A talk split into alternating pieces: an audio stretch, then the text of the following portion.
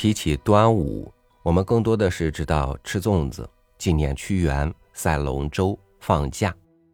其实端午是一个含义非常丰富的节日，比如“端”有开头、开始的意思，“端午”五月端午就是五月初五的意思。这一天呢，又叫天中节，因为这一节日临近夏至，太阳呢直射北回归线附近，北半球的影子最短，太阳最高。当然了，端午还有更多的含义，有兴趣的朋友可以去搜索了解一下。今天呢，和您分享胡兰成的文章《端午与白蛇娘娘》。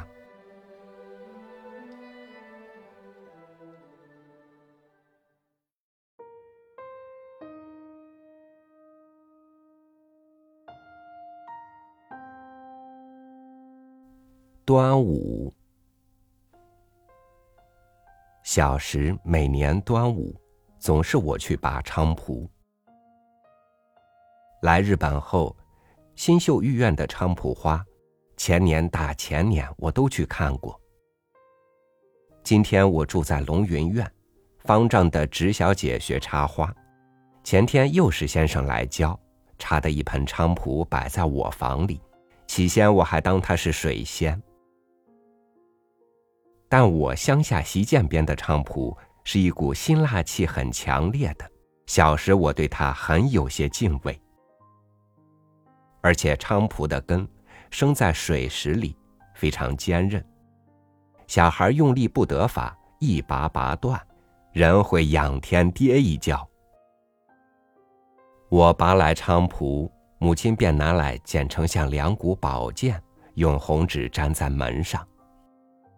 我四哥是拿了柴刀去捉来黄精草，一大把堆在庭前燎烟，也是一股辛辣气味，除蛇虫摆脚的。又吃雄黄酒，把雄黄放在老酒里，浓浓的，个人呷一口，还用指头蘸了，在小孩额上写个王字。只是我乡下不像城里人的，还挂钟馗。且亦没有琵琶，唯吃黄鱼。端午也是出嫁了的女儿归宁娘家的好日子。秀玉叔叔家的阿黄姐姐出嫁头年，被接回来娘家过节。不知如何，她就变得是人客了。脸上擦的水粉，项间戴的银项圈，见过了父母见四邻。我母亲请他吃茶，他安详的坐着说话。我走进去望望，他叫我六弟弟，而且站起来。他在家做女儿时是颇为骄横，和我没有这样亲热要好的。阿黄姐姐带来的徐家节礼是一副核弹，此外一袋毛笋，核弹揭开来，一盒一盒是馒头。黄鱼、活鸡，都用盘盛着，还有松花糕饼，印出梅花、竹菊或状元及第。又一对桂圆白糖包及团扇、桃子扇。桂圆白糖包是专敬爹娘的，馒头、糕饼、扇子分赠四邻，我分得的是一把桃子扇，扇面是。白纸上画一只带着枝叶的大桃子，枝叶是绿的，桃子半边擦的红色，像胭脂渗开来。扇的主骨是竹肉的本来颜色，没有加上过色。这种十文钱一把的扇子，我可是很欢喜，只觉节气真是初夏了。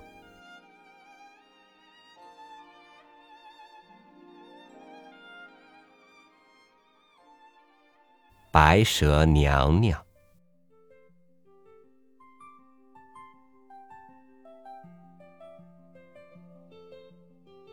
我乡下不晓得屈原，只知端午节是与白蛇娘娘的事儿。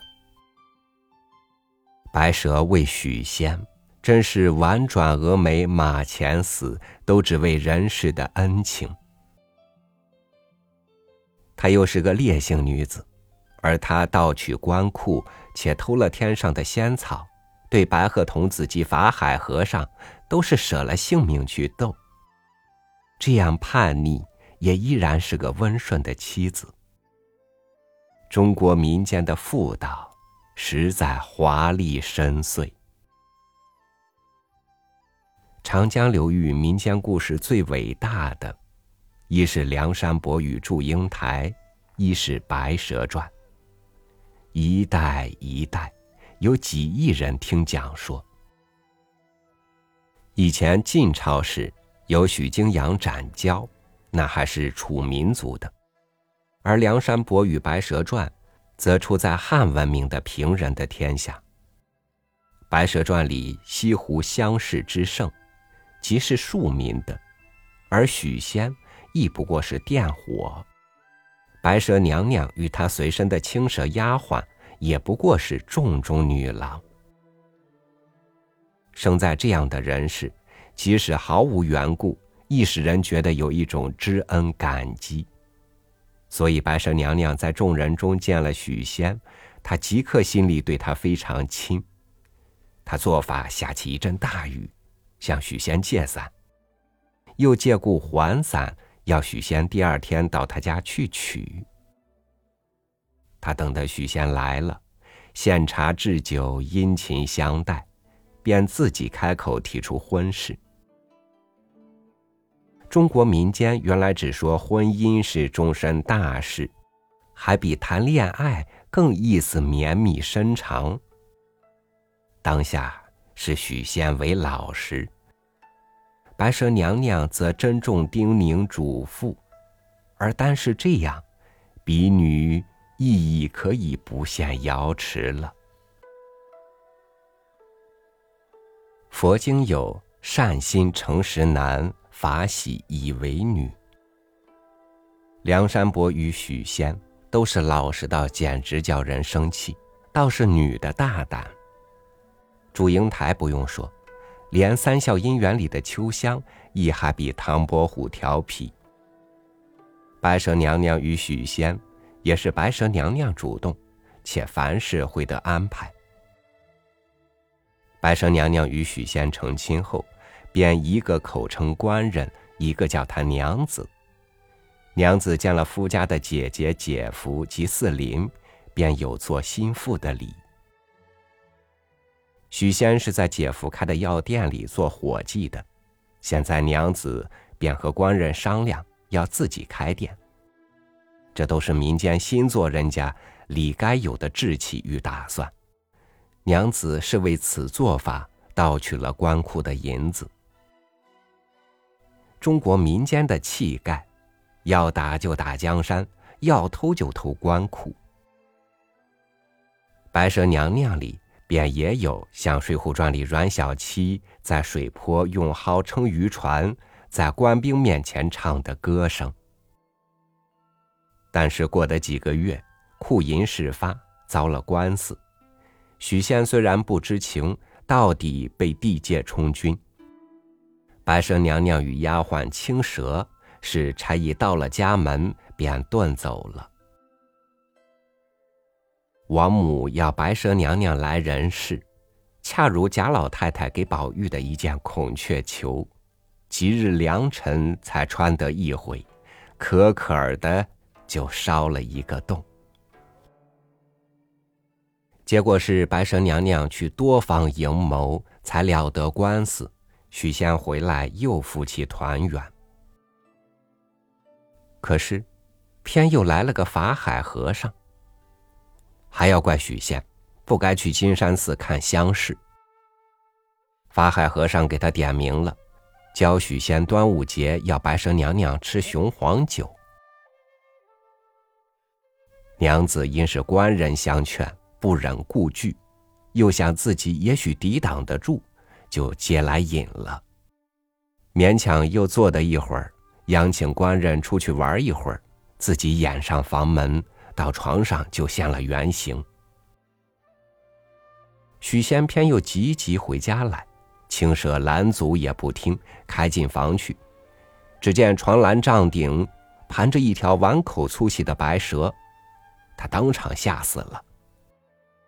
这个法海实在可恶，人家的事与他何干？要来僭越干涉。白蛇娘娘得了人参这件事，她最最恨，亦不知她是什么心思。却说白蛇娘娘恢复过来，见许仙吓死在地，当下大哭。青蛇是个烈性丫鬟，她本已气得脸色发青，恨许仙不晓得体谅主母的苦楚。但见主母如此，也只得上前相劝。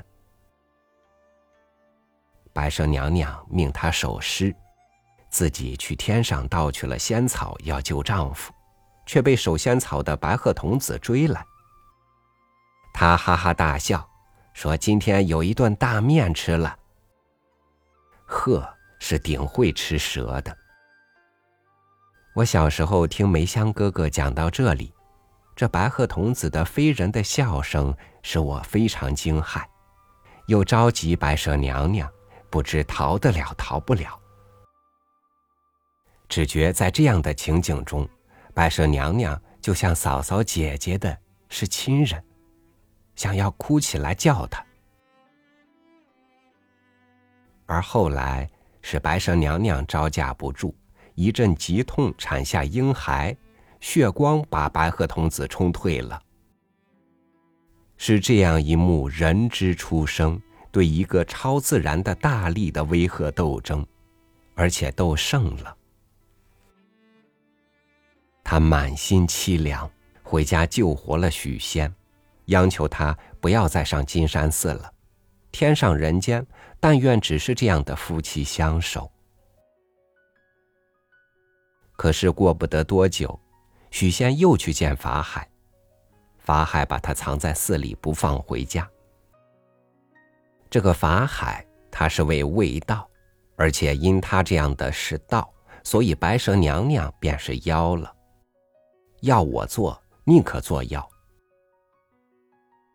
白蛇娘娘去索夫，便演了水漫金山寺，天兵天将都在法海那一边，虾兵蟹将则都帮白蛇娘娘。水漫金山，伤害田道生灵无数，如此白蛇娘娘就犯了天条，又是法海有了理。但是要做人，像陶渊明的饮酒诗“但恨多谬误”，常常会得思想错误，也是没有法子的。如此，法海便放许仙回去，交给他一个钵。白蛇娘娘见丈夫回来了。又是凄惶，又是欢喜。许仙却趁他梳头的时候，把那钵往他头上一合，及时就陷进肉里。白蛇娘娘一手还握着发，只叫的一声“许仙呀！”我小时听到这里，大哭大怒起来，要打梅香哥哥，但是仍听他讲下去。原来许仙并不知道会这样，当下他也是泪流满面，要搬那钵，可是搬不下来了。一时白蛇娘娘便被收进钵里，变成一条小小的白蛇。法海来取去，正在雷峰塔下。白蛇娘娘的儿子中状元回来祭塔，母子天性，他才拜下去，塔就摇动。再拜，白蛇娘娘在塔头窗口伸出上半身来，叫道：“我要出来报仇。”拜三拜，塔就倒的。可是杭州人都恐惧起来，拽住他不让拜了。所以传说下来，雷峰塔倒，西湖水干，白蛇娘娘出世，天下要换朝代。白蛇娘娘说要报仇，亦并非像西洋那样的，却依然是中国豪侠的生平重义气，恩怨在人世。而那法海和尚，则后来天上亦憎恨他的僭越，他逃去躲在蟹壳里，至今绍兴有一种小蟹，蟹黄结成一个和尚形，名称便叫和尚蟹。比起白蛇娘娘的轰轰烈烈来，他的真是卑劣了。和尚蟹我没有吃过，可是后来我在杭州读书时，一个星期六下午在白堤上，忽听得一声响亮。净慈寺那边黄霭冲天，我亲眼看见雷峰塔坍倒。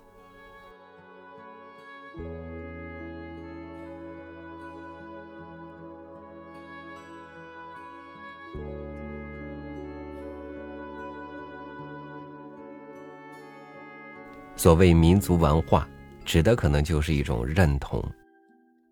此刻，我们一样合家团聚，过着同样的节，祭拜同一祖先，说一样的故事，道一样的祝福。